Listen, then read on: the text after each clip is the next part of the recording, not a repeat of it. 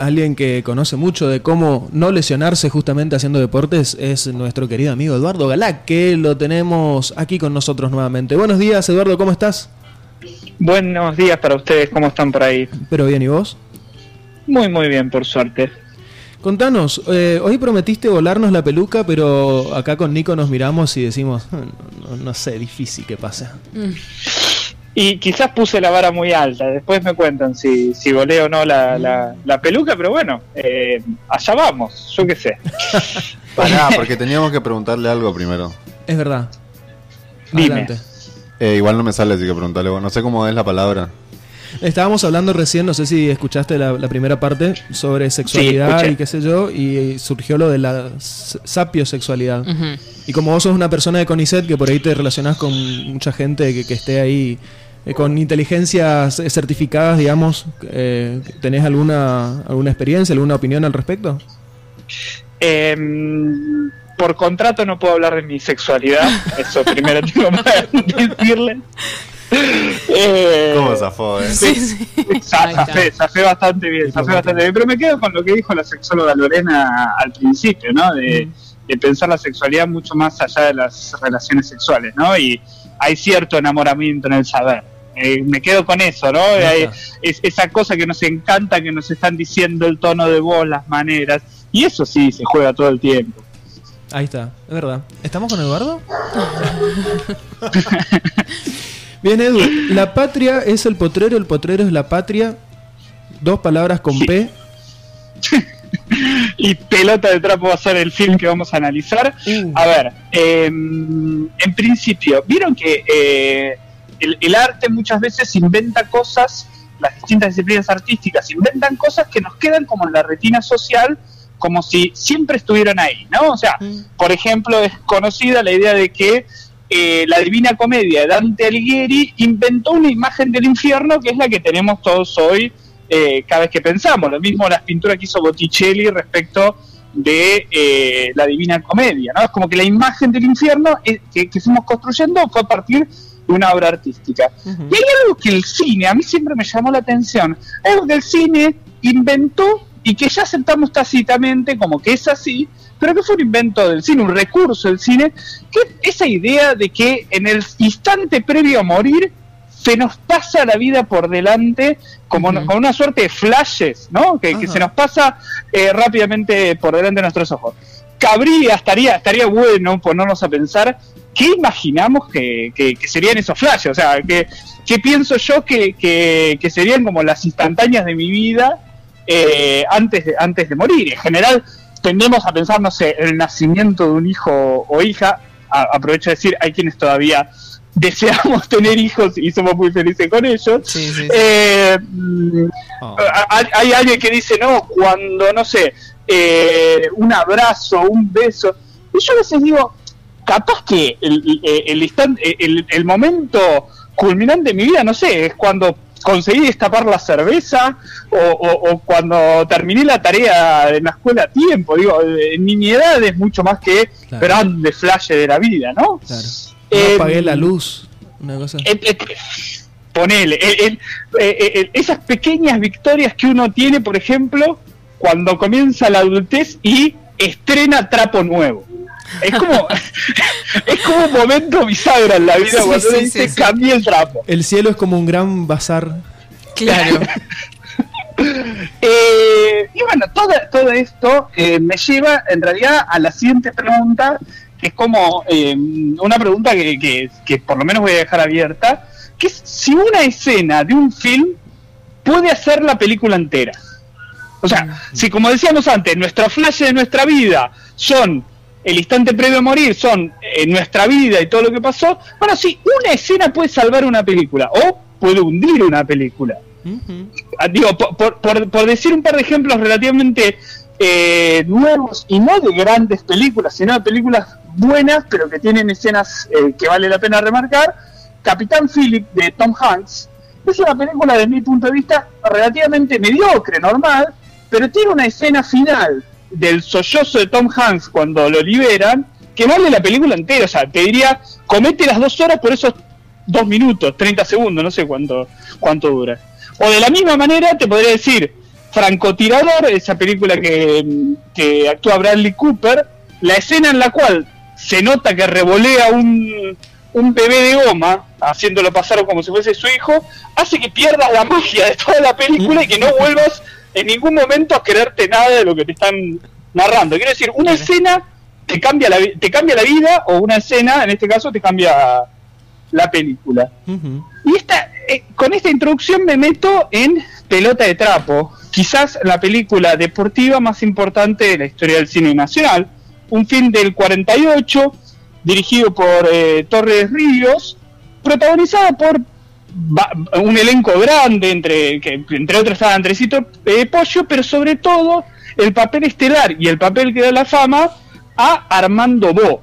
Armando Bo, años después, pareja de la Coca Sarli, eh, figura preponderante, figura femenina preponderante de la historia nacional, inventora del soft porn latinoamericano. Aprovecho a decirles una recomendación, un documental sobre la coca, carne sobre carne, que vale la pena. En algún momento, eh, en alguna columna, no sé, quizás el año que viene, si es que volvemos, eh, por supuesto. estaremos hablando de eso. ¿Podés, Eh. Eduardo, podés resumirme el contexto político que ya me los lo tengo supuesto? El contexto político de pelota de trapo.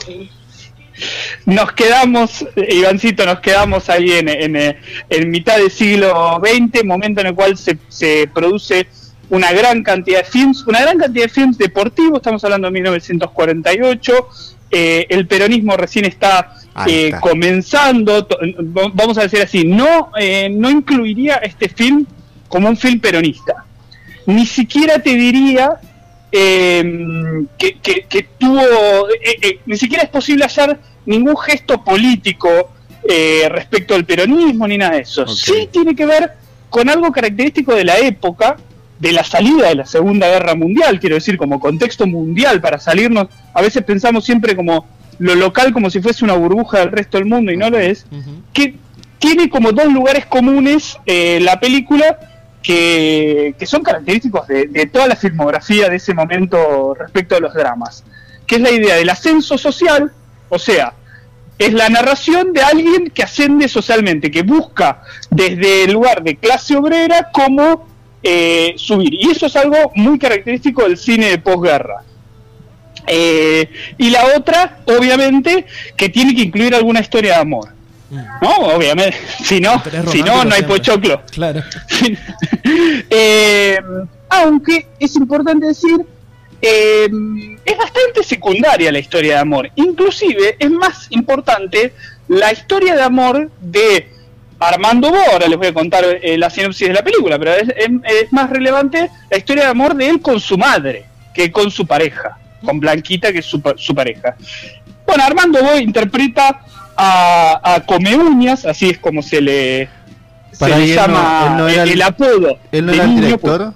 No, no, de todo. no, eh, no, él era el actor, él era el actor. Ah. Todavía, eh, eh, eh, te diría que es el, el film que lo lanza al- a, la fama. Ah, mira. Obviamente hay que entender que un film sobre fútbol en Argentina y un buen film sobre fútbol en Argentina, garpa. Entonces, eso es lo que lo hizo famoso y después él termina siendo director, Ah, termina dirigiendo a su hijo con su mujer en esta cosa que nunca se va a terminar de, de poder desentrañar de la historia nacional, de esas imágenes de soft porn de, de- de- De la entre Coca. la coca y, y, eh, y Víctor Bo. Eh, pero bueno, el film arranca con una frase que, que no voy a decir el te lo resumo así nomás, pero que, que, voy a voy a meter así como eh, alguna lectura que es bueno algo así como para los que en el para los que en el pelado baldío dejaron correr libremente su niñez sudorosa y despeinada para ellos va esta película y después dice para las pa- pa- para las madres que lucharon tanto porque sus hijos salgan del lugar de, de- de la pobreza para ellos va esta película no o sea hay una cosa ya desde el principio de intentar mostrar que es un momento de ascenso social. Eso va a ser característico, si vos querés, frente a tu pregunta, Iván, va a ser característico del peronismo. El peronismo va a tener mucho de esa idea, pero es algo también característico de, de la idea de, de posguerra. Claro. Inclusive, déjame decirte una cosa, para, para sacarnos de esto. Sueño Bendito, la, la actual serie de Maradona, es eso. O sea, ¿Cuál es, ¿Cuál es el sueño bendito del Diego en esta serie que está saliendo ahora? Eh, eh, que, está, que está saliendo en, estos Claro. momentos. Bueno, Sí, que salió al historia llegó al mundo. Exactamente.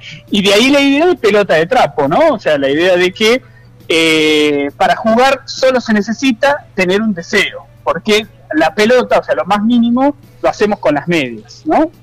Eh, Ahí está la, la bueno, idea hay- feliz de Peter Pan también, relacionada a todo.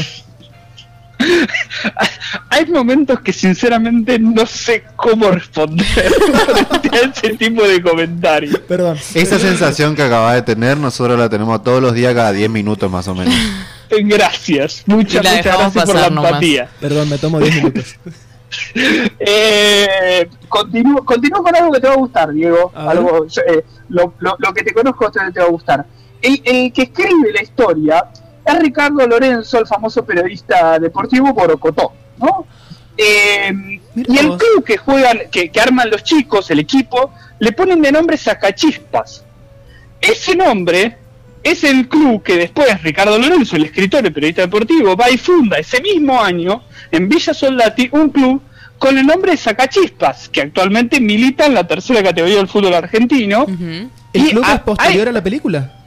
Es por la película, no es posterior, es por vos. la película. Para que se den una idea de la trascendencia que tiene, habría que rastrear en la historia mundial cuántos clubes deportivos con relativo éxito el nombre surge de una película de pelota de trapa. Que- Eso es una, es una interesante pregunta para, para hacerse. Yo no- ho- hoy no tengo el tiempo de hacer eso.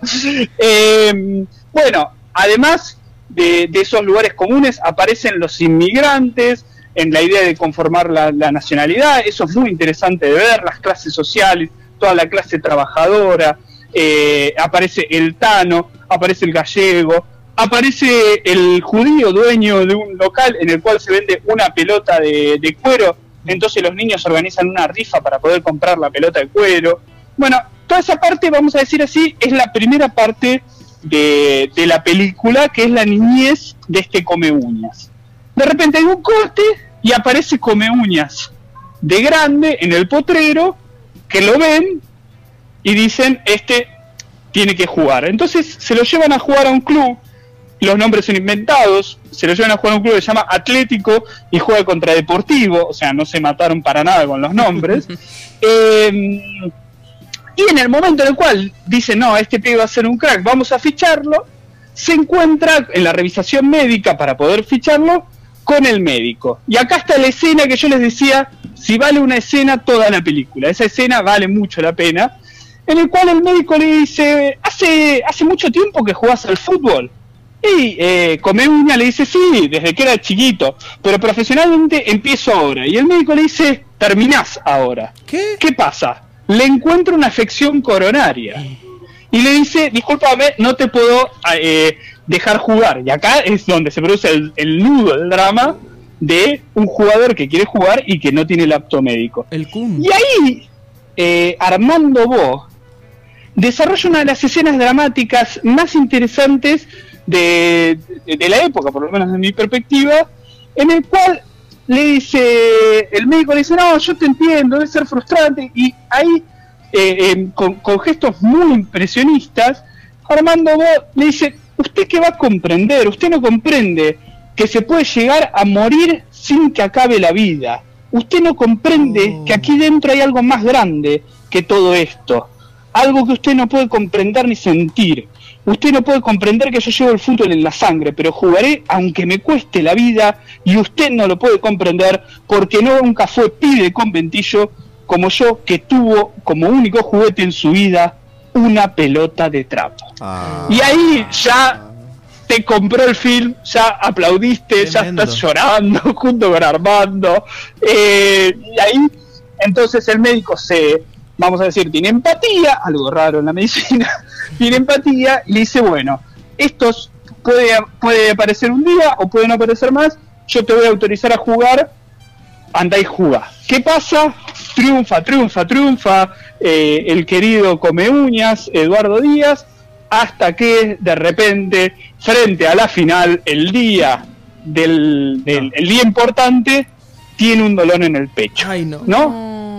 Y entonces No sí, de-. Entonces, entonces decide primero, bueno, eh, eh, le pide al, al médico Me- terminar de jugar el partido porque con ese partido le podía comprar la casa a la vieja. Ay, Termina el partido y se retira. Triste, un momento triste de la película. Eh, lo habían convocado a la selección nacional, pero no puede jugar por, por todo esto. Y entonces, bueno, transcurre la película, drama va, drama viene. Final del campeonato sudamericano Argentina-Brasil en el Monumental. Se está jugando el partido 0 a 0, van a prórroga. Y la gente empieza a pedir de las tribunas por come uñas. No. Empiezan a pedir por este jugador. Pero si tiene ¿Qué estaba- miocarditis. Bueno, él está, él está en la tribuna mirando el partido y de repente el público lo reconoce. Dice, acá está nuestro héroe deportivo. Lo llevan en andas hasta el vestuario. Y eh, le dicen al técnico, lo te- el, el público, lo tenés que poner. Y Come Uñas dice, yo lo voy a hacer porque, m- más o menos algo así lo dice, porque la patria es más importante que mi propia vida. Aguantá. Correntino come. Y él lo, claro, ahí está, Cabral y Come Uñas, los dos héroes de la patria. Em, y entonces ahí eh, lo pone, obviamente, a que no adivinen qué acontece, mete los dos goles, Argentina campeón del campeonato sudamericano con dos goles de, de Come Uñas, y, y ahí termina todo yéndose a festejar, él con un dolor en el pecho, se va de, de, donde, de los festejos, vuelve al potrero, vuelve al lugar donde surgió toda su historia y el dolor en el pecho se le manifiesta de alguna manera, es una metáfora, al recordar a su grupo de amigos con el que jugaba con esa pelota de trapo. ay. Qué ¿Gustó? tiernis. Tremenda película, ¿no? Hay que verla. Tre- tre- eh, tremenda película, vale la pena eh, verla. Y acá me gustaría, si me dan dos minutos más, Sí. Cerrar, cerrar con. bueno, primero con un, con un pequeño comentario. Eh, em, es muy malo el sonido del film para la época, ¿no? O sea, piensen ustedes la tecnología está desarrollada.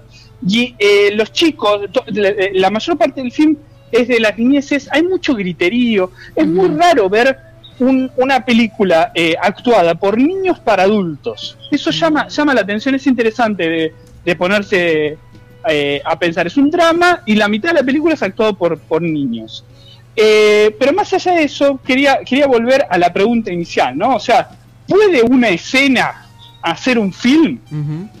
Eh, eso me parece interesante, pero volvamos a la primera pregunta que le decía, si qué flashes de nuestra vida veríamos en el instante previo a, a morirnos. Esto, esto que, que, que el, que el cine nos inaugura, ¿no? O sea, la posibilidad de pensar en vez de en la película, en la escena, en una parte. Eh, y ahí, mientras preparaba un poco la columna, me acordaba de un cuento de, de Borges, que, que vale la pena leer, que se llama Del rigor de la ciencia, eh, en el cual Borges ahí relata que, bueno, hasta dónde eh, el, eh, eh, un grupo de cartógrafos, de, de- de gente que hace mapas, hasta dónde quiere hacer tanto detalle que termina siendo un mapa tan grande como el territorio que quiere mapear. Hmm. O sea, si le querés meter todos los detalles de la cosa, entonces vas a tener que hacer un mapa tan grande como el territorio que, Claro, que- que- claro. que querés mostrar con todos los detalles. Entonces yo pensaba en, en- en esos, en esos momentos en los cuales uno prepara eh, esta columna, si lo que nosotros llamamos vida, esto que estamos viviendo, no es en realidad justamente esos flashes de una vida que ya pasó y que en todo caso lo que estamos teniendo es un conjunto de mini flashes de, de- de todo eso. So- Es una escena Nos de una vida, de una película que ya pasó. Pará, porque Leonardo. también está de Borges Funes el memorioso, que tipo tiene el problema de que recuerda todos los detalles, detalles muy eh, precisos de su vida y bueno, y sufre por eso. Iván también leyó a Borges. Ay, ahora todos leyeron a decirlo. Borges. Eh, Tremendo. Sí. Vale, vale, la, vale la pena pensar ese cuento de, de Borges, de, de Funes el Memorioso. Lo, lo más interesante es que Funes tiene, tiene apenas 15 años y vivió una vida de, de larga vejez. O sea, eso es lo interesante del cuento de Funes el Memorioso. O sea, él con 15 años, habiendo recordado todo, todo, todo lo que le pasó en su vida, es un viejo. por más que tenga 15 Mm. años. Ese es el punto. Claro. Y la otra, la- ya que nos metimos con Borges, y si quieren una recomendación también de lectura de, en este registro, es Deutsche Requiem, en el cual es un cuento que pasa en un instante. Lo dejo ahí. Lo dejo a tu criterio.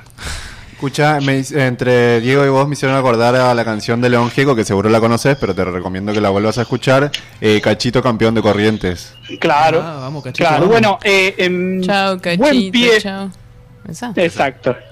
Eh, pero la historia del ascenso social es, es a ver, es la historia del 99% de los films deportivos, que justamente el deporte lo que hace es tener la promesa de que no existen clases sociales. ¿no? O sea, eh, eh, el deporte como práctica cultural tiene, a diferencia de todas las otras prácticas eh, culturales, la característica de que no es necesario pertenecer a una clase social para poder triunfar. Inclusive hay, hay- hay deportes asociados a clases sociales, por supuesto, tenemos el golf, el rugby, Ujú. etcétera, pero que si uno mira eh, en, en otros contextos es diferente, por ejemplo el rugby en otros contextos es, es, eh, popular o cada vez más hay clubes de rugby, vamos a decir así, de clase obrera, y el golf también, el golf, eh, por más de ser un deporte de, de elite, hay cada vez más practicantes que no necesariamente vienen de, de- de clases eh, acomodadas. Pero entonces el deporte tiene como esa, como esa promesa, no voy a decir que lo cumpla, de que se borran las clases sociales. Por eso es muy común films, cuentos y demás, en los cuales la trama, eh, cuando se trata de algo deportivo, es el ascenso social, es la posibilidad de surgir de, de la clase obrera y poder triunfar y demás. Bueno, sueño bendito de Maradona, lo decía antes, está en este registro, pelota de trapo, y muchos de los films que, que se produjeron en ese momento. El, eh, la, la idea de seguir eh, esta, esta columna, y aprovecho el centro de Iván para tirarme para un cabezazo para las próximas columnas, es pensar esa idea de Archetti que les decía la vez pasada, el padre de la sociología del deporte argentino, de que la- el potrero, pero también la pista y el ring son los territorios de la patria. Un poco por eso llamaba a esa columna el, eh, el potrero como territorio de la patria. Porque si el siglo XIX el campo de batalla fue donde se forjó la patria, el siglo XX el potrero, el ring y las pistas de auto fueron lugares donde se con- eh, conjugó, se configuró todo lo que tiene que ver con la representatividad de lo que significa ser argentino. Claro. ¿O acaso no hay momento más argentino que el momento en el cual juega la selección argentina, por poner un ejemplo? Sí, muy maradoniana tu interpretación. Bueno, pero. Maradona es una, una consecuencia de esto, justamente. Escucha, el otro, el otro, lo otro que te promete mm, ascenso social es la universidad pública. Mira, ni hubiese pensado en esa coincidencia. Eh, la, la universidad pública, si vos querés, promete el lugar de ser universal. Eh, el lugar de que ahí puede acceder cualquiera. Eh, que es algo, eh, yo más que, más que una más que una promesa, una promesa debería ser un objetivo. Eh, lo cierto es que por más que cualquiera, con mínimos requisitos, uno se puede inscribir a la universidad, el tránsito por la universidad no es para todos. Y sí, obviamente es algo que, que como política pública hay que, hay que trabajar. Bien, Eduardo, increíble la reflexión de hoy. Nos, nos llevaste desde el potrero a pensar en la vida misma. Este, y bueno, Diego, te, muy. Diego, ¿te volé la peluca o no? No, Esa es la pregunta. totalmente, totalmente. Eh, el- el- los auriculares fueron a parar a la esquina. Este, no, impresionante. Me quedé también con esta, con esta idea de si una, una escena puede salvar una película. Y te sacó un textual acá. Yo creo que voy a. Sí, voy a proponer una un nuevo tipo de sexualidad que sería la Capitán Phillips sexualidad. O quizás Opa. la pelota de trapo sexualidad. Que se resumiría en esta frase que dijiste: comete esas dos horas por esos dos minutos. Eh, eh, ¿qué, qué- qué no es invitar a tomar un trago a alguien sino eso, no? O sea, Ahí tenés. lo voy a explicar como mantra, vendo como si filosofía quieren- de vida. Eso. Vendo, vendo si quieren la próxima Por favor. columna. Si ya, si ya les dije que eh, el potrero, la pista y el ring son los el territorio de la patria. La próxima vamos a estar con el ring, Ah. el otro deporte nacional de este, de- sobre todo este periodo de, mitad del siglo XX. Y vamos a estar pensando algunos films que tienen temática sobre boxeo que fueron bastantes y bien, bien importantes. Ahí está. Eduardo Balac, muchísimas gracias como siempre por tu participación y te esperamos en 15 días o antes. Dale, cuando quieran. Te mandamos un abrazo grande, Edu. Gracias, Edu. Otro. Chau, chau.